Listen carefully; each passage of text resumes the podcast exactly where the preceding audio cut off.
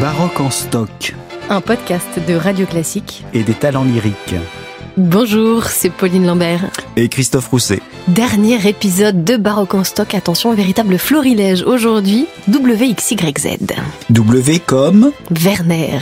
Grégor Joseph Werner. Mais W aussi comme Wilhelm Friedman Bach. Et Water Music X comme Xerxes de Handel. Y comme YouTube. Z comme Zéphyr, Zaïs et Zoroastre. Et pourquoi pas Zauberflöte, la flûte enchantée de Mozart. Oh là là, le ping-pong qu'on s'est fait là Waouh W comme Werner, Grégor Joseph Werner, un nom qui ne vous dit peut-être rien, c'est bien normal. C'était le cas pour moi aussi avant de préparer cet épisode de Baroque en stock. Il n'était qu'un nom parmi une liste de compositeurs à redécouvrir. Il fait partie de ces Hongrois, ou plutôt de ces compositeurs étrangers actifs en Hongrie, que l'on redécouvre donc petit à petit derrière les figures majeures que sont Haydn ou Hummel. Et donc Werner, c'était un contemporain de Bach et le prédécesseur de Haydn chez les Esterhazy. Il a beaucoup composé alors de la musique sacrée essentiellement des oratorios, une vingtaine d'oratorios, des messes aussi, plus de 40 messes. Et c'est lui qui a contribué avant Haydn à hisser la culture euh, musicale des Esterhazy et de la Hongrie en général à un très haut niveau euh, et qui lance euh, ce qui va devenir un âge d'or de la musique chez les Esterhazy.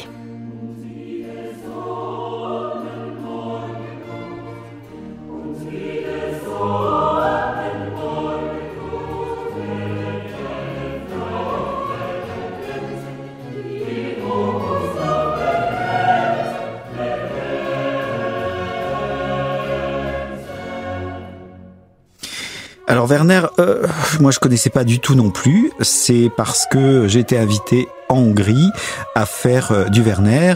On m'a confié un oratorio qui s'appelle Job, euh, pauvre comme Job. Donc cet épisode de l'Ancien Testament. Alors un oratorio avec assez peu de chœurs, beaucoup de solistes, euh, des airs à da capo et pas mal de récitatifs. Ça a été compliqué pour moi de trouver mon chemin à l'intérieur de cette musique-là parce qu'effectivement elle n'est pas du tout référencée. Les années 1740, 1750, on se dit mais où est-ce que je suis là? Alors il y a pas mal de musique qui rappelle euh, Jean-Sébastien Bach, effectivement, comme vous le disiez, mais aussi il y a une autre patte, il y a quelque chose de différent, et euh, il m'a fallu du temps avant de reconnaître en fait quelque chose de galant. C'est-à-dire que il y a aussi des influences euh, napolitaines curieusement dans sa musique, et effectivement c'est Carl Philippe Emmanuel Bach qui est peut-être le référent qui serait le plus adapté à la musique de Werner. En tout cas, c'est une musique assez passionnante, très vocale, écrite en allemand par un compositeur qui est d'origine autrichienne. Euh, voilà, on est dans un nouveau monde. Euh, c'est complètement incroyable pour nous de trouver notre chemin à l'intérieur de ce compositeur totalement inconnu. Ça a été passionnant et on va d'ailleurs l'enregistrer bientôt, cet oratorio de Werner. En tout cas, il y en a d'autres euh, et d'autres groupes, et en particulier des Hongrois qui s'y attellent aussi et qui commencent à enregistrer pas mal ce compositeur. Donc, il est de nouveau accessible. Et donc finalement, c'est une forme aussi d'extension de cette redécouverte baroque vers d'autres régions, d'autres euh, répertoires. Ce renouveau s'étend petit à petit à toute l'Europe musicale. Euh, et il y a même une nouvelle institution qui s'est créée précisément pour euh, faire redécouvrir ce répertoire, l'Aideneum ou Aideneum. Effectivement, c'est autour de la figure de Haydn que la musique d'Esterhazy est considérée comme euh, à son sommet. Werner a vu d'ailleurs arriver le jeune Haydn à Esterházy et il était, euh, comment dire, un petit peu aigri de cette nouvelle arrivée parce qu'il a vu le nouveau style lui passer devant et euh, il a été mis sur la touche très très vite. Il comprenait pas vraiment l'intérêt de faire ses galanteries à la Haydn et la modernité l'a complètement enterré. Donc il resté quand même appointé par le monarque, mais néanmoins euh, s'est retrouvé dans l'ombre du grand euh, Joseph Haydn.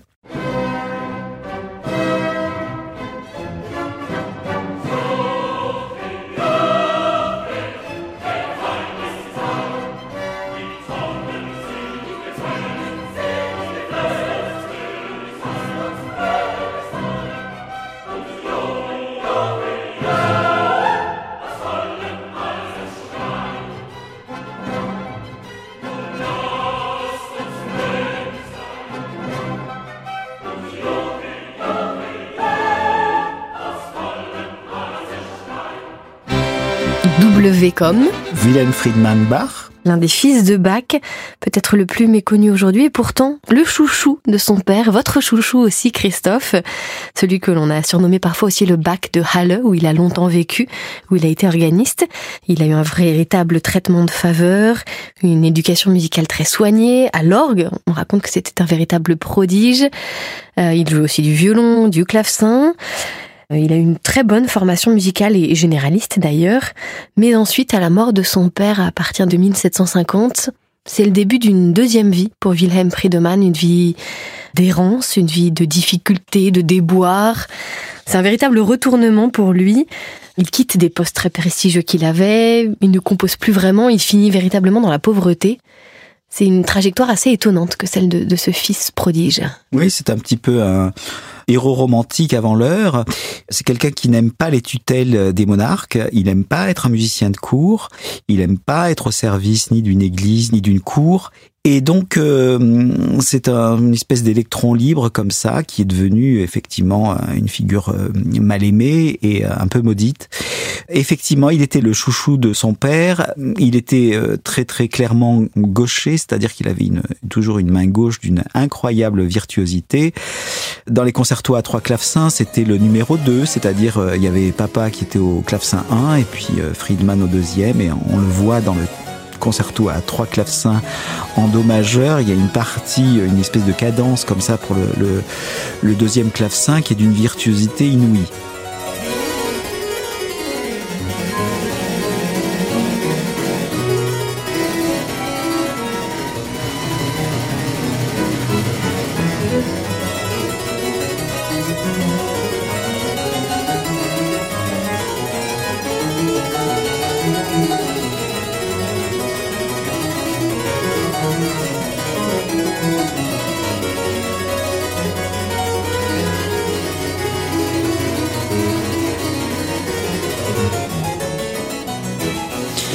Friedman a écrit euh, essentiellement dans le style galant, mais il était aussi l'héritier euh, du contrepoint euh, de son père, il écrit des fugues aussi, et puis il improvisait énormément, et toutes ces improvisations pour l'orgue, évidemment, sont perdues, un petit peu comme celles de Rameau ou de Couperin, on est à une renommée, mais on n'a absolument pas de musique qui nous soit restée de ces prodigieuses improvisations. Il était à Halle, effectivement, il était dans cette très belle église, d'ailleurs, qui existe toujours à Halle. Et voilà, il a été euh, dans l'errance, comme vous le disiez. Il a vendu les euh, manuscrits qu'il avait hérités de son père. Il est devenu euh, une espèce de clochard comme ça, itinérant, et qui n'a plus intéressé personne, alors que le début de sa carrière était brillant. Et il a publié même des sonates pour clavecin euh, très tôt dans sa carrière.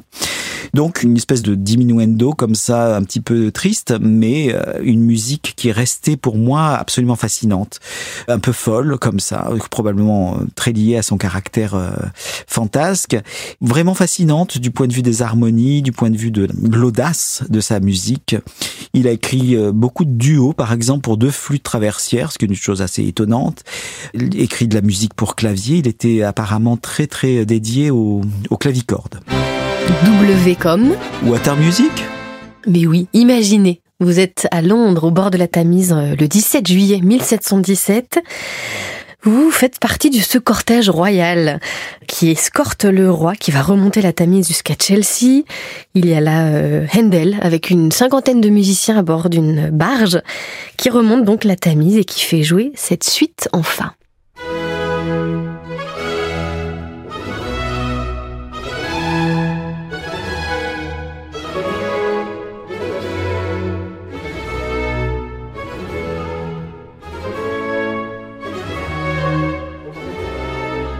La troupe débarque donc à Chelsea avec le roi. Il interprète une autre suite, la suite en sol.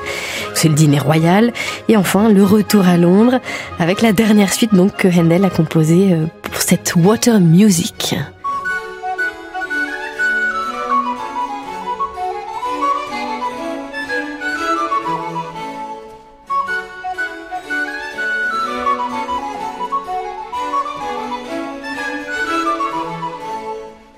Incroyable Water Music. Moi, c'est une musique qui m'a tout de suite euh, happé. J'étais euh, tout débutant, euh, encore en classe de solfège, j'avais même pas intégré le conservatoire d'Aix-en-Provence en, instrument, qui était le piano d'abord, puis le clavecin ensuite. Mais j'avais assisté à un concert d'élèves où il y avait un extrait de Water Music et il m'a fallu le disque absolument. J'ai tanné mes parents pour avoir le disque de Water Music et j'ai été ébloui par cette musique qui est juste exultante. Il y a quelque chose de tellement entraînant dans la, water music. J'invite en tout cas les, auditeurs qui ne connaissent pas encore tout à fait euh, water music de se renseigner. Effectivement, euh, de la musique parfois un petit peu pompeuse, mais la délicatesse de la suite en sol euh, que vous évoquiez là avec la, flûte, c'est absolument exquis.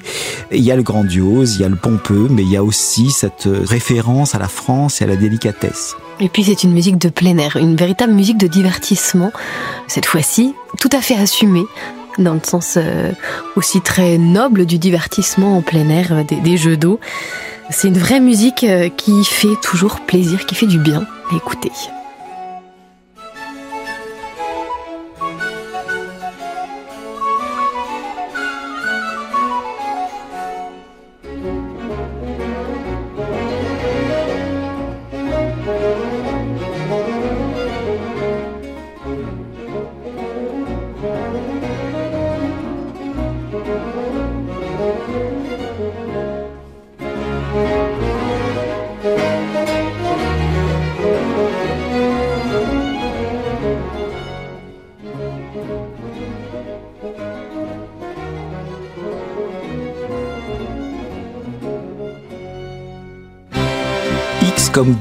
Xerxes en français. Et Cerce en italien.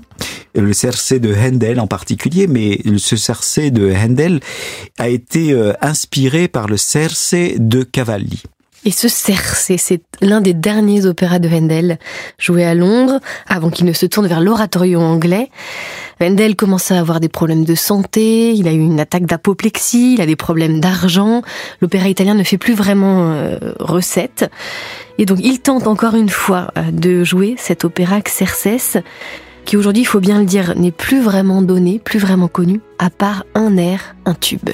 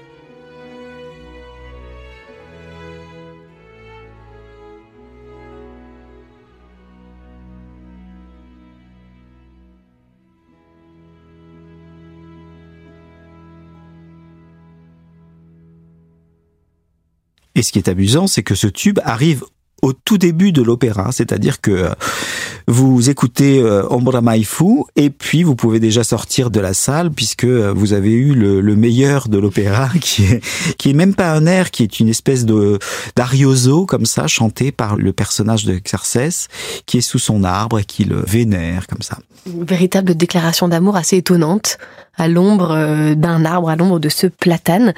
Ombra Maifu, c'est l'un des tubes de Handel, un désert qui concentre le plus de vues sur YouTube. Et oui, on trouve de tout sur YouTube. Alors c'est vrai, parfois la qualité sonore n'est pas idéale, parfois ce sont des versions qui ne sont pas idéales, mais en tout cas on trouve aussi de véritables pépites. La voix du dernier Castra aussi, on en parlait euh, précédemment. C'est un véritable réservoir infini de musique et de versions. Extrêmement confus surtout. C'est-à-dire que le, moindre débutant peut euh, envoyer sur YouTube euh, sa version de la lettre à Élise ou de la sonate en do de Mozart. Donc il y a une grande grande confusion et si on va écouter, essayer de se renseigner sur une, œuvre qu'on a envie d'entendre, eh ben on est confronté à une avalanche comme ça d'amateurs qui s'amusent à faire éventuellement du karaoké aussi. Enfin, il y a des choses assez étonnantes et très très amusantes, mais il faut savoir vraiment euh, faire le tri et c'est pas c'est pas si simple. Il y a pas mal de disques qui sont piratés, qui sont proposés sur YouTube dans des versions assez euh, peu fiables du point de vue du côté sonore, euh, comme vous le disiez. Et puis il y a des choses très sérieuses comme des captations d'opéra qu'on peut voir pratiquement en intégralité. Donc c'est c'est un instrument comme Internet d'une façon générale qu'il faut euh, utiliser euh, en se disant que c'est une chance, mais c'est aussi éventuellement un petit peu un instrument à, utiliser avec euh, soin et discernement. Z comme Zéphyr, Zaïs et Zoroastre, trois œuvres de Rameau dédiées à la danse et au chant, trois œuvres représentées aussi à Paris, à l'Académie royale de musique au milieu du XVIIIe siècle. Zéphyr, c'est un peu comme Pygmalion, qu'on connaît peut-être un peu mieux aujourd'hui, un acte de ballet, une page assez courte, on ne sait pas grand-chose. Zaïs, c'est un ballet héroïque, et Zoroastre, enfin, c'est un opéra de Rameau, une tragédie en musique, très exactement. Ce qui est euh, remarquable entre Zaïs et Zoroastre, en tout cas, c'est que le Z veut évoquer une espèce d'Orient, de fantaisie. Zoroastro, euh, c'est euh, le Zarastro de la Zauberflöte avec un Z aussi. C'est une, idée comme ça de Perse un petit peu revisitée par la France. Zaïs, c'est un univers un petit peu indéterminé, mais en tout cas toujours cette Orient de fantaisie qui euh, chatouille un petit peu le 18e en France. Vous avez ces turqueries, euh, ces chinoiseries euh, dans l'art décoratif et aussi au théâtre d'ailleurs, avec des Aïdes de Voltaire et autres. Donc le Z, ça a ce côté un petit peu exotique, on va dire.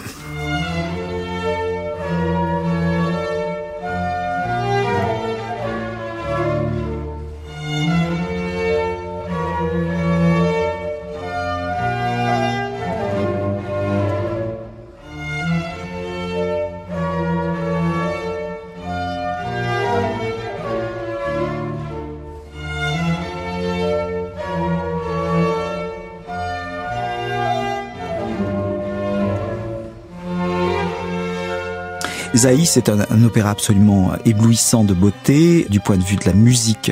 Pas très très facile à faire euh, sur scène parce que c'est essentiellement des histoires de bergers. Zoroastre, en revanche, est une œuvre qui est totalement euh, marquante et d'une violence incroyable qui demande une mise en scène et c'est ce qu'on a fait à Drottningholm il y a quelques années euh, avec les talents lyriques et qui a été donné aussi à l'opéra comique. Il existe le DVD d'ailleurs, je vous invite à le regarder, c'est une très très belle mise en scène de Pierre Audi. Et puis Zaïs, cette musique étonnante, c'est aussi l'ouverture qui dépeint euh, la création du monde, le chaos et les éléments qui s'ordonnent peu à peu, qui se séparent. C'est une musique euh, d'une modernité incroyable.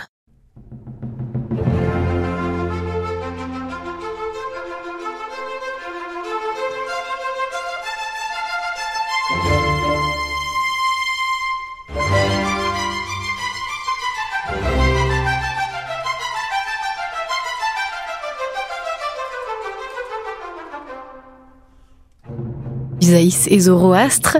Finalement, c'est deux thèmes qui évoquent effectivement l'Orient, deux thèmes qui évoquent aussi des épreuves à franchir que les héros ou l'héroïne doivent franchir pour accéder au bien. Toutes ces idées, bien sûr, nous rappellent la franc-maçonnerie. Et cette franc-maçonnerie, c'est évidemment aussi euh, Zauberflöte, c'est probablement l'opéra emblématique de l'initiation. Effectivement, dans Zoroastre, il y a l'idée d'un parcours vers la lumière. C'est la même chose dans Zauberflöte, euh, ça finit avec une espèce de d'hymne euh, à la lumière et au soleil. Et la figure centrale qui est Zarastro, qui effectivement s'oppose à la nuit et à l'obscurité qui est représentée par la reine de la nuit. Et ce qui est amusant dans Zauberflöte, c'est que justement, c'est l'initiation d'une jeune femme, comme Zélidi d'ailleurs dans Zaïs. Donc, euh, alors que la franc-maçonnerie a été fermée aux femmes pendant assez longtemps, curieusement, au 18e, ça n'avait pas l'air de poser beaucoup de problèmes. En tout cas, Zauberflöte est une œuvre que tout le monde connaît, euh, au moins par l'air de la Reine de la Nuit, mais aussi parce que c'est un opéra qui semble accessible grâce aux personnages de Papageno et de Papagena et ces espèces de choses amusantes et divertissantes. Mais néanmoins, c'est un opéra qui est très sérieux. Et c'est pour ça d'ailleurs que euh, c'est très divertissant sur le premier acte et souvent euh, les mises en scène euh, se donnent à cœur joie. Et puis ça patine souvent au début du deuxième acte parce que justement il y a le côté plus spirituel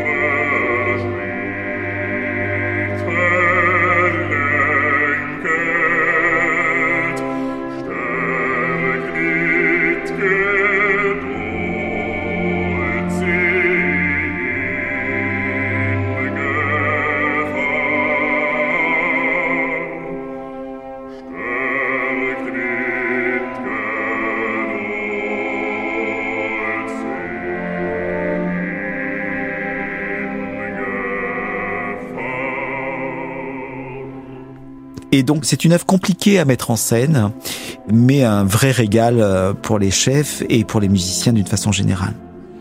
Et pour les musiciens aussi, parce que la flûte enchantée met en scène le pouvoir de la musique. La musique elle-même joue un rôle dans le drame, elle est véritablement intégrée à l'action. Il y a bien sûr euh, la flûte de Pan, avec notre euh, Papageno qui arrive accompagné de sa flûte, et puis il y a les deux talismans, le glockenspiel et la flûte qui aident Tamino à franchir euh, avec Pamina euh, toutes ces épreuves. Et il y a une, même une phrase euh, à l'acte 2 très importante. Nous marchons par la magie de la musique, sans peur à travers les ténèbres de la mort. C'est véritablement une œuvre qui est une célébration de la musique sous toutes ses formes, musique populaire, musique savante, musique religieuse. Tous les styles sont présents. C'est véritablement une œuvre monde, ce qui fait qu'elle est tant aimée peut-être aussi aujourd'hui.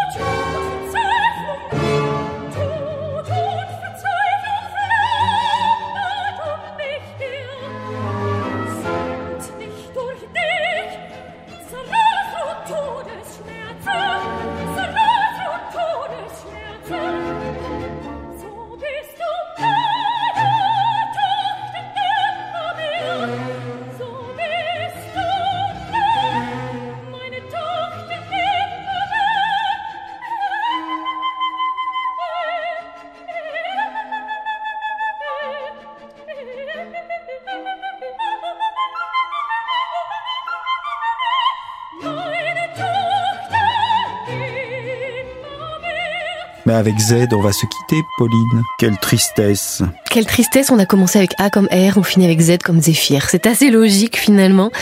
Nous avons volé dans les cieux de la musique avec ce répertoire que vous aimez tant, que vous défendez avec tant de passion, Christophe. J'espère que ça a été le cas pour vous aussi, chers auditeurs et chères auditrices que vous avez pris autant de plaisir que nous euh, à écouter ce podcast, que nous nous en avons eu à le préparer, à vous le présenter. Et puis un immense merci à tous les réalisateurs, Laetitia Montanari, Marie-Ange Carré, Robin Rieux-Vernet, et surtout celles qui se cachent derrière tous les épisodes ou presque de Baroque en stock, que ce soit pour l'enregistrement, le montage, le mixage, qui a toujours une oreille très affûtée et un grand sourire aux lèvres, ma chère Lucille Metz. N'hésitez pas à réécouter tous les épisodes précédents, à nous écrire aussi, pourquoi pas. Et puis, j'espère une prochaine fois. Une prochaine fois, Pauline Mais avec quel euh, thème euh, Un alphabet grec, par exemple, avec euh, l'alpha et l'oméga de la musique baroque? Pourquoi pas? Parfait. C'était Baroque en stock, un podcast de Radio Classique et des talents lyriques. Retrouvez toutes les références musicales sur radioclassique.fr.